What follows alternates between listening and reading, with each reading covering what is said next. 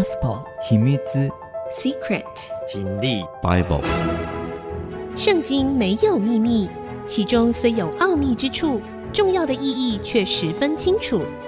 请听曾阳晴为你解密。这里是 IC 之音组合广播 FM 九七点五，欢迎您收听《圣经没有秘密》，我是主持人曾阳晴。这个节目呢，同步在 Spotify、还有 Apple 的 Podcast、Google 的 Podcast 上架哈。如果您在 Podcast 收听，欢迎按一下订阅，就会每集收到我们的节目，收听方便。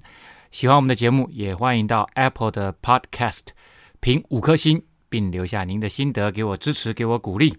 好的，今天呢，我们要来说到哈，呃，所罗门王接续了他的父亲以色列最伟大的君王大卫王坐上了王位。大卫王在临终的时候呢，交代了有三大扣。第一大扣呢，当然就是跟着叛变的亚比亚他；第二个呢，就是原本是大卫王的元帅，一个不控制的约押啊；还有呢。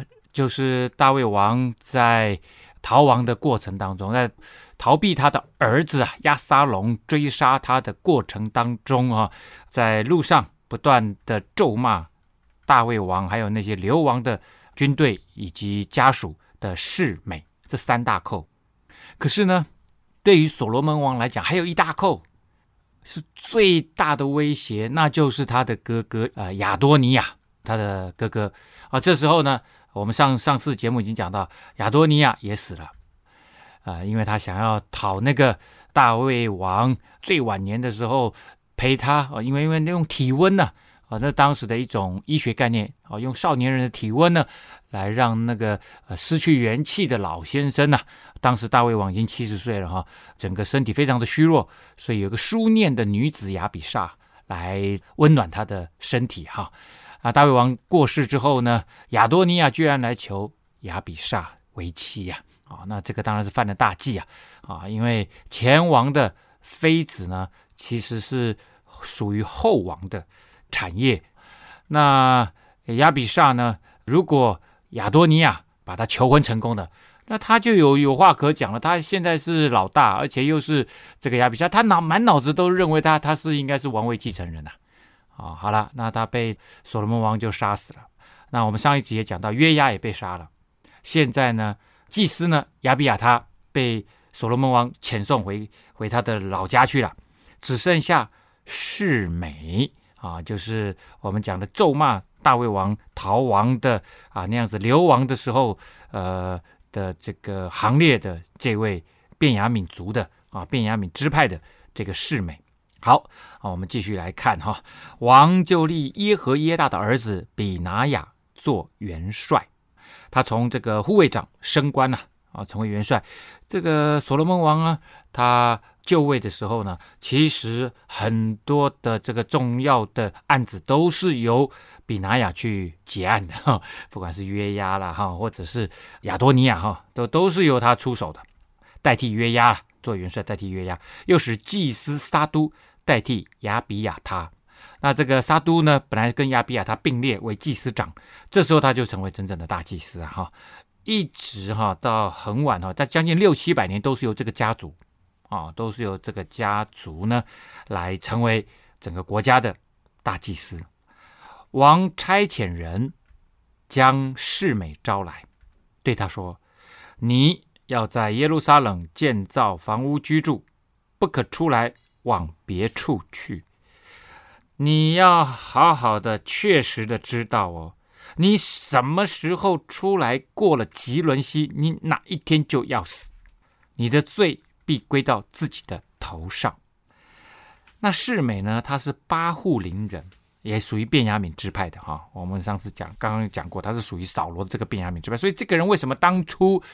大卫王在呃流亡的时候，他会出来吗？因为因为他是支持扫罗的嘛，说不定大卫这样子流亡，他他觉得扫罗这个支派，我们便雅悯支派还有机会可以起来呀、巴户琳这个地方呢，其实就是耶路撒冷往东过了吉伦西没多远的一个村子啊，或者是城市了哈。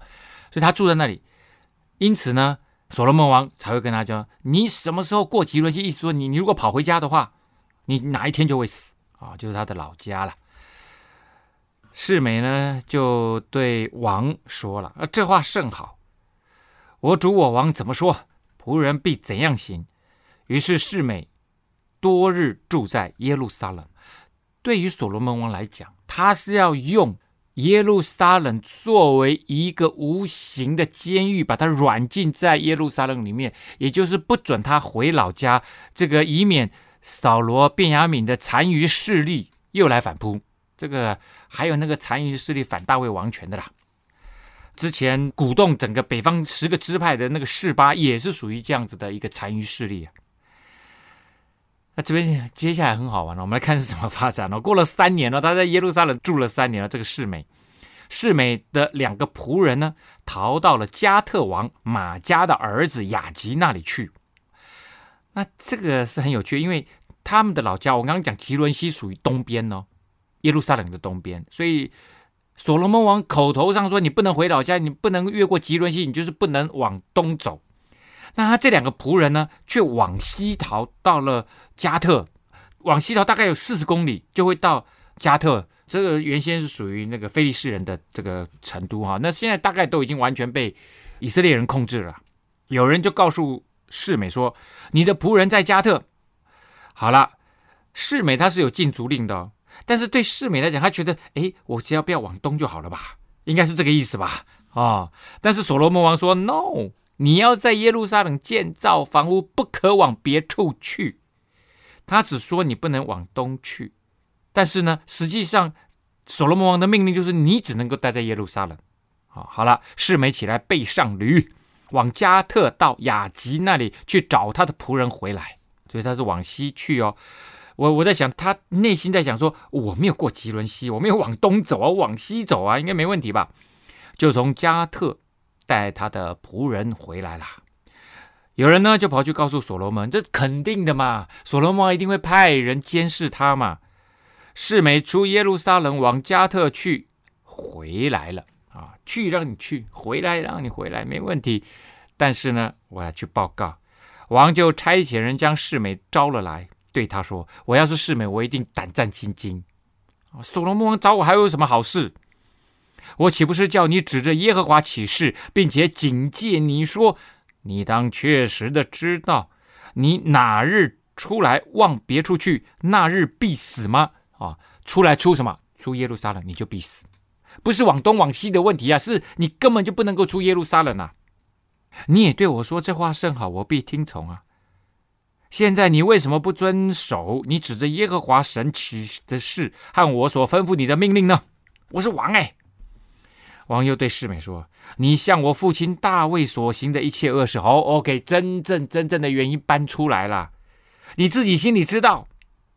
所以耶和华必使你的罪归到自己的头上，唯有所罗门王必得福，并且大卫的国位必在耶和华面前坚定，直到永远。”于是王就吩咐耶和耶大的儿子比拿雅，他就去杀死示每，这样。便坚定了所罗门王的国位，到这里已经完全清除四大寇了。从这个亚多尼亚，当时应该算是他自认为是年纪最大哈，是最有可能当王位继承人的。啊然后呢，祭司亚比亚他被驱逐，约押元帅被杀啊，这个军事头子被杀。接下来就是示美、便雅悯的残余势力，最后的残余势力也被清除了。那这些人呢，都是在大卫王还没过世之前呐、在亚多尼亚的时候呢，起来叛变的。那所罗门王等于是清除了他做王位的所有的可能的威胁啦，大概都清除光了啦，清除光了。好，我们先休息一下，稍后回到我们的节目现场。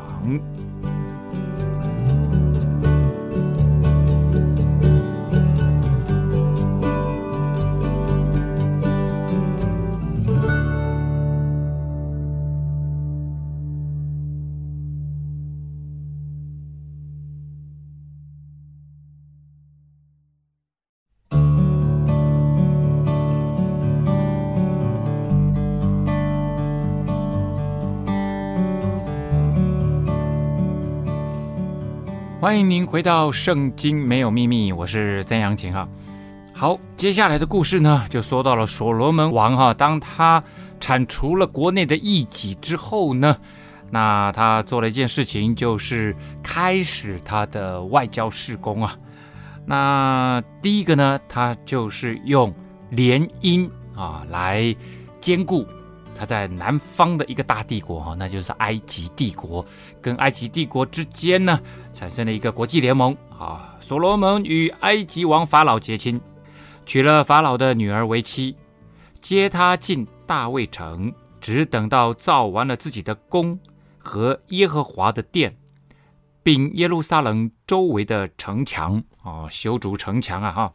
大卫城哈，基本上是这样，就是耶路撒冷呢，当大卫攻进去以后，把那个耶布斯人赶出去，攻进去以后呢，他在锡安山上先等于是整个整备，他比较接近是耶路撒冷的南边，哦，以那个地方为基础，慢慢慢向北扩张。那那个锡安山呢，就被称为是大卫的城哈，大卫城这样子。好，那法老的女王呢，一般来说很少外嫁。啊，很少嫁到外国去。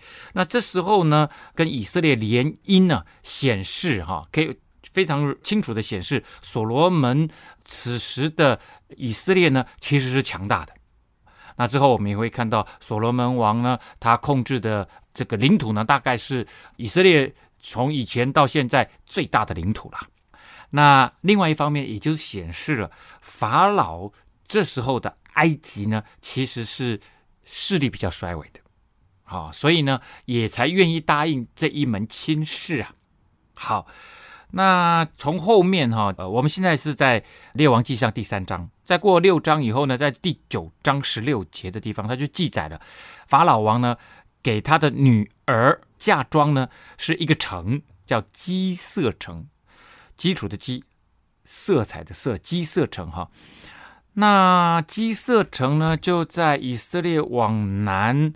到埃及的中间，那这个城市原先就是属于以色列的。后来呢，因为这个先前法老王哈、哦、上来攻打啊以色列，取得了这个城啊，杀了城内所有的迦南人。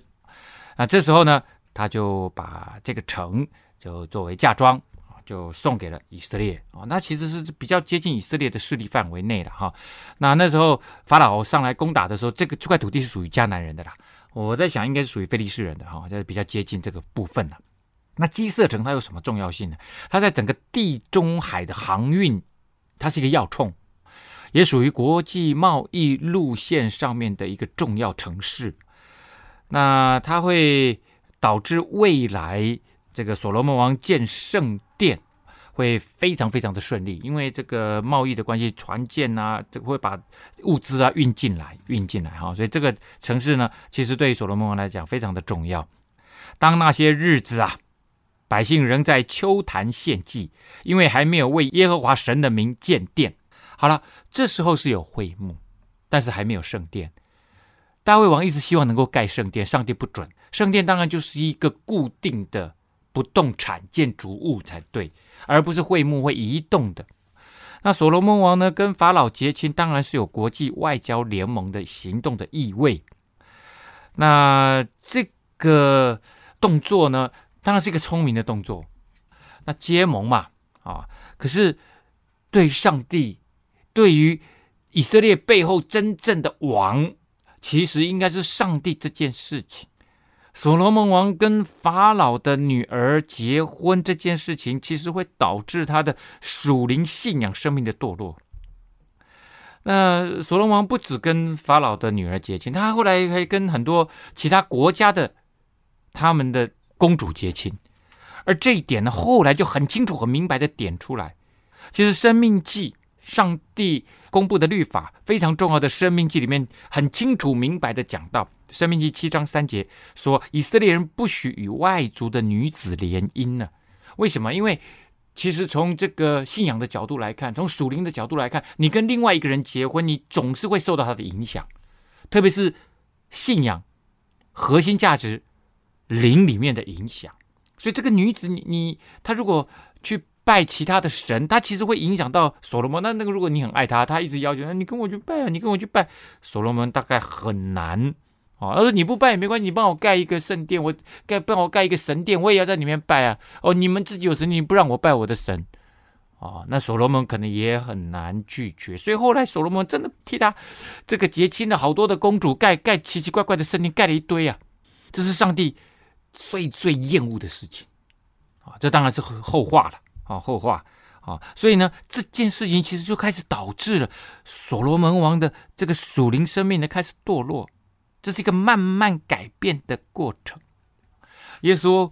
来的时候，他带领十二个门徒，好几次跟门徒说：“你们要防备法利赛人的笑。这个笑呢，就是酵母啊。我们这个揉面的时候就要加入酵母，要让它发嘛。那笑呢，你表面上看不出来，它的改变是慢慢、慢慢、慢慢改变的。它确实在改变当中。OK，慢慢无形中的改变。所罗门王现在就是有那个酵已经进来了。”好，这个法老的女儿应该不是所罗门王的原配哈，因为呢，后来接所罗门王为他的接班人是罗伯安，罗伯安的妈妈不是法老的女儿，所以显然所罗门王的啊还有一个原配，他应该是亚门人拿马啊，所以你会发现所罗门都跟外国人结亲啊，都是这个异国联姻呐，好。好，他登基之前其实就已经有有小孩了啊。那那个登基之前的那个小孩就是罗伯安，后来接他的位置哈。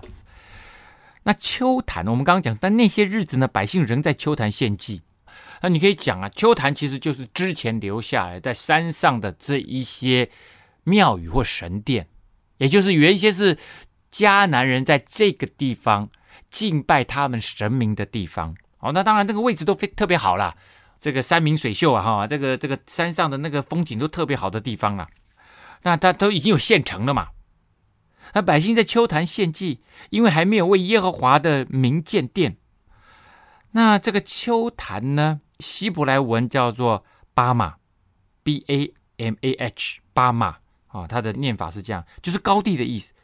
那高地。而且一个一点点，因为要要做成是这样子的宗教用途的话，通常会清出像一个平台一样，宗教祭祀的崇拜所。那当然不，这个不是上帝要他们做的，这是他们把那个以前的迦南人的这个丘坛呐，啊，就是在山上，当然不一定在山上，但是大部分在山上。神的律法说，以色列只可在他指定的地方献祭，《生命记》十二章特别讲这件事情。啊，所以要不就在会幕。要不就是还没有会幕之前，上帝跟亚伯拉罕说：“你在希伯伦替我盖一个，或者你在哪里帮我盖一个，或者是像雅各啊，然后他在伯特利遇见上帝，他在那个地方建这个祭坛，这个都是上帝遇见他们的地方。上帝很清楚明白跟他们讲说，这里就是祭坛。所以如果不是上帝指定的地方，你不能够随随便便去那个地方乱拜的。所以要防止群众用自己的意思来敬拜。”避免异教的习俗悄悄渗入他们的信仰跟敬拜生活，所以以色列人啊，包括所罗门王在内，在周围的山上，在丘坛上面献祭，其实这是不合上帝心意的。所以所罗门王虽然很爱上帝哈，但是所作所为却是在犯罪。这种献祭时的祭牲啊，能够不经由祭司跟助手的仔细检查啊。会有很多很多的当地的这种文化啊，宗教文化会混杂在一起啊，啊，混杂在一起。好，这个我们等一下有空再聊一点这个秋坛好了哈。我们先休息一下，稍后再回到节目的现场。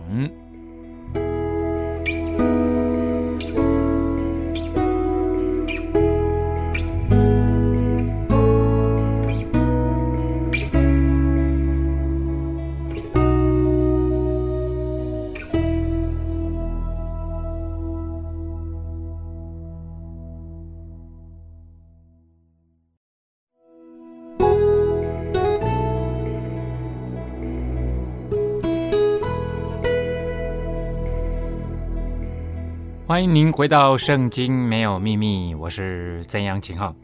好的，我们再聊一下那个秋谈哈，因为圣经这边提的比较多哈。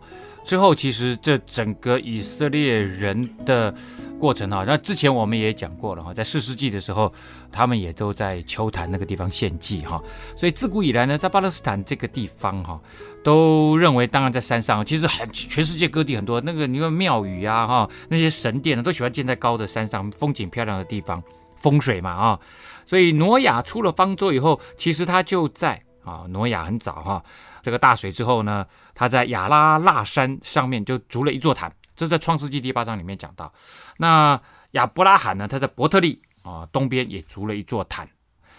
之后呢，摩西在山顶上也筑了一座坛，就叫做耶和华尼西哈，就是上帝是我的旌旗，是我得胜的旌旗的意思哈。他在那地方献祭。好，那以色列人进了迦南地呢，呃，到处都有丘坛。其实这是迦南人，因为迦南人是个泛神论啊，就很多灵论呐，各式各样的神明啊，所以他们的宗教文化就是到处盖庙。哦，那可是上帝呢，却是要他们唯有耶和华是神，只有他是独一的真神，其他的假神偶像通通要灭。那这些假神偶像在放在哪里？就在丘坛那里献祭的啊。哦，所以你用了这个在献祭。假神偶像的地方再来敬拜上帝，就是很奇怪嘛。上帝是不允许这种行为的，所以这种叫做混杂了、掺杂，是上帝厌恶的事情啊。所以以色列又跑了这个敬拜偶像的丘坛哦，来这个呃呃呃敬拜的话，神曾经晓諭摩西说啊，你们过约旦河进入迦南地的时候，就要毁灭那里一切的偶像，拆毁那里一切的丘坛。这是上帝明文告诉。摩西叫摩西，这个去告诉众百姓的，说要把那里拆毁丘坛哦。摩西也讲了，要赶出他们所有的国民，就所有国民其实并没有全部赶出去哈。然后呢，呃，也不能够侍奉当地的神明跟丘坛。后来你你仔细看，后来以色列还是跟他们一样拜偶像，然后呢，丘坛也没有拆掉啊。好了。那当然，这就是整个信仰。如上帝要求的信仰是全然的哦，属他哦，全然的归耶和华为圣。上帝要的是这个东西。那我们就看看哈，所罗门王的生命哈，这时候的所罗门王爱耶和华，他爱耶和华，这是重点。上帝要我们就是像他跟他这种关系，你爱他，因为他爱你。然后呢，你凡事求问他，你愿意遵行他的旨意，你要走他为你预备的道路，这个叫上帝要的是这种关系 （relationship）。好了，所罗门王爱耶和华，遵行他父亲大卫的律例，只是还在丘坛献祭烧香。好，那所罗门王也做这件事情。那你你王都这样子做了，那更何况众百姓呢？所罗门王上基遍去献祭，因为那里有极大的丘坛。他在那坛上献一千牺牲作为燔祭，一千个牺牲就是一千只牛了哈。即便呢就在耶路撒冷以北大概十公里的地方哈，那里应该是会幕所在之地啊。那有一千只牛羊，那你会幕那么小啊？我们之后会看到圣殿呃比会幕要大，是放大的会幕。那这个圣殿呢，其实就已经很小，呵呵，更何况是会幕。那这个一千多只牛羊，当然就要就要找一个大的地方。那他们就找到以前啊迦南人用的丘坛啊那样子的祭坛。好，那这个在基遍啊，呃夜间梦中，在祭祀的时候，上帝没有显现，反倒是晚上所罗门王睡觉的时候，上帝显现了。这也可以说明，那个秋坛是上帝不喜悦的。你在那个地方献祭，上帝没有出现，反而是你晚上休息的时候，在夜间做梦的时候，上帝出现了。上帝会借着梦，或者借着话语，先知的话语，或者借着上帝直接让你听到那个微小的声音，这个很可能都叫做异象 （vision）。啊，vision 不一定是视觉性的。那这个梦呢？啊，耶和华就向所罗门王显现，对他说。你愿我赐你什么？你可以求。上帝直接跟所罗门王说话，这就是上帝与人建立关系的方式。上帝会对人说话，上帝借着圣经对人说话，上帝借着梦对人说话，上帝借着先知对人说话，上帝借着各样的方式对人说话，借着天灾对人说话。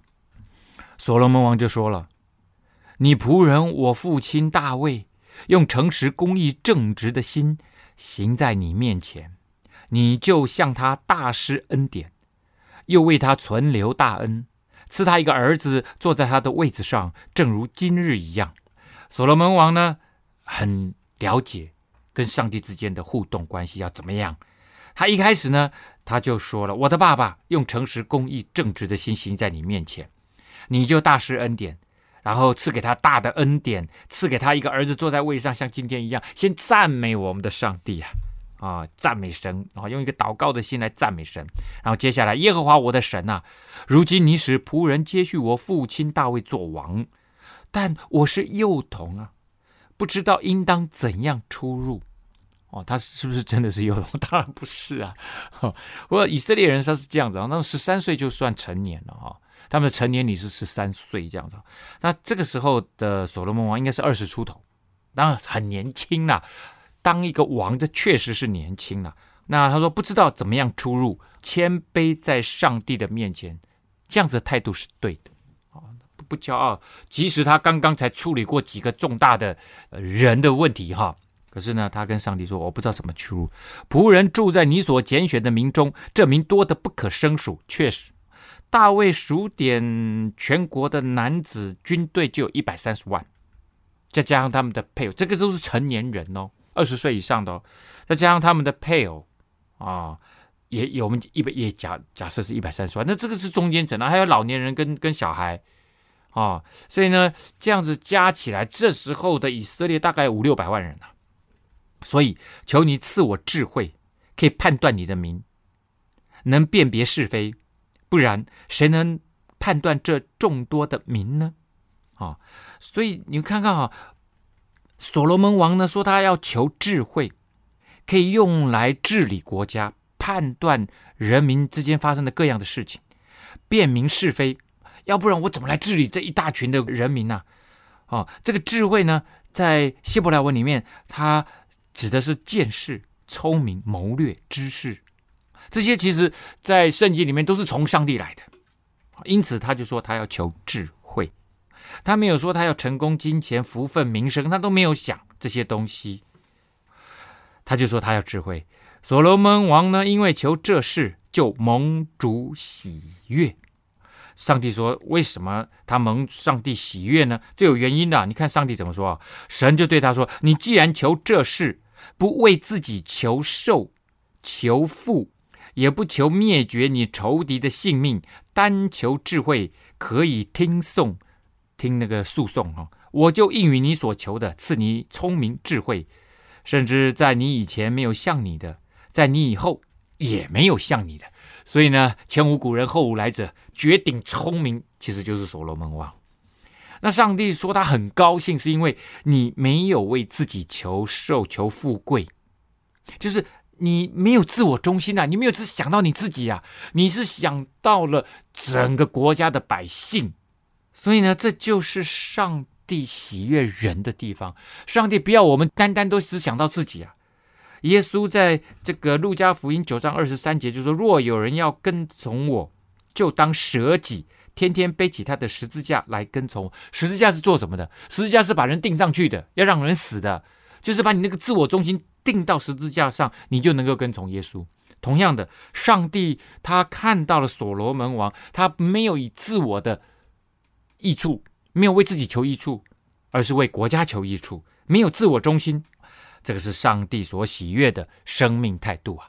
啊，耶稣就说了：呃，如果你跟从我，你就能够得到真正的生命；而如果你只是自我中心，只想求你自己，想要救自己的生命，你就必丧了生命啊！好了，所罗门王醒了，不料是个梦，他就回到耶路撒冷，从基遍就回到耶路撒冷，站在耶和华殿的约柜前，献燔祭和平安祭，又为他众臣仆摆设宴席呀、摆设宴席。好了，他很高兴嘛，哈，我们先休息一下，稍后再回到节目的现场。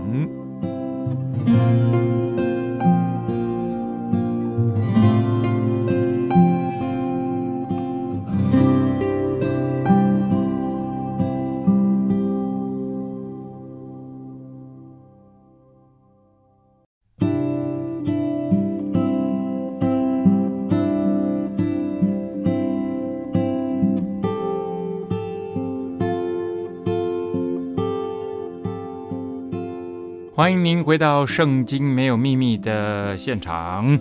好的，那所罗门王呢做了一个梦，啊、他跟上帝求智慧，上帝也赐他智慧哈。好了，有一天呢，有两个妓女来到当中，站在王的面前。啊，那妓女当然不能够随随便便来到王的面前，显然呢，这是有一个特殊的 special case。有一个很难断的司法案件呢，就被带到了这个所罗门王的面前。其中一个说呢：“我主啊，我和这妇人同住一房，她在房中的时候，我生了一个男孩。我生孩子后第三天，这妇人也生了孩子。我们是同住的，除了我们二人之外，房中再也没有别人了。夜间，这妇人睡着的时候，压死了她自己的孩子。她半夜起来，趁我睡着，从我旁边把我的孩子抱去。”放在他怀里，将他的死孩子放在我怀里。天要亮的时候，我起来要给我的孩子吃奶，不料孩子死了。直至天亮，我细细的查看，这不是我生的孩子啊！另外那个妇人就说：“不然，活孩子是我的，死孩子是你的。”这妇人说：“不然，死孩子是你的，活孩子是我的。”他们在王面前如此的争论啊！好了。大家反这个 嘿，这个 case 我我刚刚念的，大家应该听得懂吧？就是两个妓女住在一起，显然就是一个妓女户啦。里面有两个妓女，就是他们俩都怀孕了。那生了小孩呢？你看嘛，这这两个女人住在这里面都没有提到丈夫，所以他们两个应该就是妓女了。那生了小孩呢？其中一个没想到晚上睡觉的时候就把孩子压死了，闷死了，闷死然后就偷偷把。这个人家的活的孩子呢，就换过来，然后把那个死的孩子换过去。一早上起来呢，那个没有压死孩子，但是手上却抱着死孩子的那个，一看，这个不是我的孩子啊！哦，然后呢，两两个人当然就吵起来了。那两个争论呢，那那怎么办呢？所罗门王就说：“这妇人说活孩子是我的，死孩子是你的。那个妇人也说不然，死孩子是你的，活孩子是我的。”就吩咐人说：“来人呐，拿刀来！”人就拿了刀来。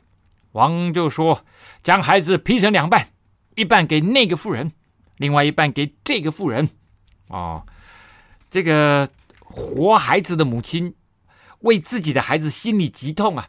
啊，想说不行呐，那个孩子是真的是我的，不行呐！哦，心里极痛。它的原文呐，啊。是那个呃，子宫变得温暖柔和，不是心理集中，是子宫变突然子宫里面变得很温暖，因为因为这个孩子是我从子宫里面生出来，是我怀胎的，所以呢，这个意思就是它充满了怜爱。为母的，做妈妈的，连续的心大大的发动。那这边翻译成心里急痛了，哦，也也也可以啦。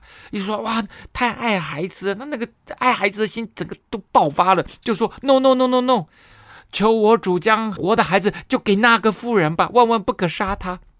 那个妇人说，这孩子也不归我，也不归你，你把他劈了吧。那很清楚明白了。王就说，将活孩子给前面这个妇人。万不可杀他，这妇人实在就是他的母亲呐、因为他宁可要孩子活，给他都没关系，绝对不能杀。好了，哇，那这一次判案啊，我我想圣经里面写这个案子应该是真的哈，应该是真的啊，没有必要写一个预言来表明说，呃，所罗门王很有智慧，这个案子应该是真的，但是放在这里。也就表明了所罗门王真的很有智慧。以色列众人听见王这样判断，就都敬畏他，因为看见他心里确实有从上帝来的智慧，能够用来断案呐、断人间难断的案子啊！哇，那那个好像福尔摩斯哦，这些大侦探一样，很厉害哦，推理能力极强啊。所罗门王呢，做以色列众人的王，他的臣子呢，记在下面。哦，那几个重要的了，像撒督啦，后来他的儿子亚撒利亚做祭司，哈，这个儿子应该是孙子啊，哈，那这个呃希伯来文里面的儿子有后裔的意思啊，所以孙子儿子其实都一样啊，其实就是撒督的孙子做祭司啊，然后呢，比拿雅就做元帅，这都是我们知道的哈，撒督和亚比亚他就做祭司长。好，那所罗门王呢又在。以色列全地立了十二个官吏，使他们供给王和王家的食物，每年个人供给一个月。所罗门王到十二个支派派了十二个官吏过去，就不是再让他们好像各个支派各自为政，太过自主了啊！因为现在我是大家的王啊，所以他就派了十二个行政，就把它等于是划分成十二个行政区域，我各派了一个区长过去啊，官派的。其实这个当然就是便于赋税的征收啦啊，赋税的征收这样子哈。那这边倒是。所罗门王有一个特别的宫廷的总管啊，叫做家宰，这边翻译做家宰，应该是总管啦啊，宫廷事务的总管，就权力非常的大。亚西煞做家宰啊，就是宫廷总管。为什么说他这个权力非常大呢？因为后来的王里面有一个叫做亚哈王的哈，他是大概是最残暴的君王哈，他是以色列北国的一个君王。那他把上帝的先知都杀光了，他底下有一个家宰。啊，就是这个宫廷总管叫做俄巴底，他居然呢私底下就藏了一百个先知，然后呢还供应他们饮食啊，啊，居然没有让亚哈王察觉，你就知道，所以这个宫廷总管权力极大，而且手上也握有非常多的资源。好，那十二个行政官吏呢，在各个地方了哈，各个地方也并不是平均的。一个支派就一个官而已哈，有些地方就是也地方比较大嘛，可能就有两个官。所以这十二个官派完了，我们仔细一查，有一大块其实都没有派官。那一大块呢，就是犹大地区。犹大地区其实是十二个支派里面最大的，这里呢反而没有派。所以十二个行政区里面呢，他们其实哪来的征收来的食物跟赋税，都用来供给犹大。再一次。有一点像什么？有点像扫罗王的时代，对不对？他让便雅悯人都是中心的这些官员呐，哈，或者是他整个内阁啊，都是便雅悯人哦。他当然重用便雅悯人，但是呢，也就是他会看重他自己的出身所在之处了。那所罗门王也是一样，所罗门这个统管诸国啊，啊，他的领土呢，从大河到非利士地，直到埃及的边境。大河呢，当然指的是幼发拉底河跟底格里斯河这两大河流域，但是这里特别指的就是比较靠近以色列的这条幼发拉底河，啊，直到埃及的边界。我们刚刚讲了哈，确实这个时候呢，不管是美索不达米亚或者是埃及国势，这个附近的国家呢，都没有大的帝国产生哈，他们的国势都是属于比较衰弱的，所以呢。所罗门王就在这个时候崛起了，啊，崛起了。所以从幼发拉底河以西，还有埃及的呃西奈半岛以北，都属于所罗门王在世的日子。这些国附近的小国都进贡服侍他，啊，服侍所罗门王。所罗门王呢，所以他这个所罗门王这个国势是当时以色列最大的，每日所用的食物。啊，细面三十格尔，粗面六十格尔，肥牛十只，草场的牛二十只，羊一百只，还有鹿、羚羊、狍子，并肥禽，就是很肥的鸡鸭哈，这些禽禽鸟。哇，那每天吃这么多，你所罗门王是什么胃啊？当然不是他一个人吃的。细面三十戈尔哈，戈尔它是翻译的啦哈，一戈尔等于两百二十升。所以呢，细面三十戈尔的话，就是三十乘以两百二十升，就是六千六百升。粗面呢，六十戈尔，那就是一万三千两百升。哦，还有那么多牛羊，还有鹿啊，什么鸡鸭鱼肉，这些其实都是给整个宫廷他手底下的，他每一天都要开 party 啊。每一天要要跟这些群臣吃饭的这些用量，就知道说所罗门王当时国势真的非常的富强。所罗门王管理大河西边的诸王，以及从提弗萨直到迦萨的全地，四境尽都平安。平安呢？代表的什么？所罗门王在世的日子，从旦到别是巴啊，从最北边到最南边的别是巴的犹太人和以色列人，都在自己的葡萄树下和无花果树下安然居住啊，有吃有喝啊。这就是承平时期啊。所以所罗门王就是平安的王的意思，富裕的象征。好，我们今天的节目呢，到这个地方要告一个段落了。那我们可以看到，所罗门王呢，在整个国家都非常承平啊，非常富足的情况下，接下来他要做的一个重要的事情就是盖圣殿。那我们在下一次的节目要跟大家来聊所罗门王盖圣殿。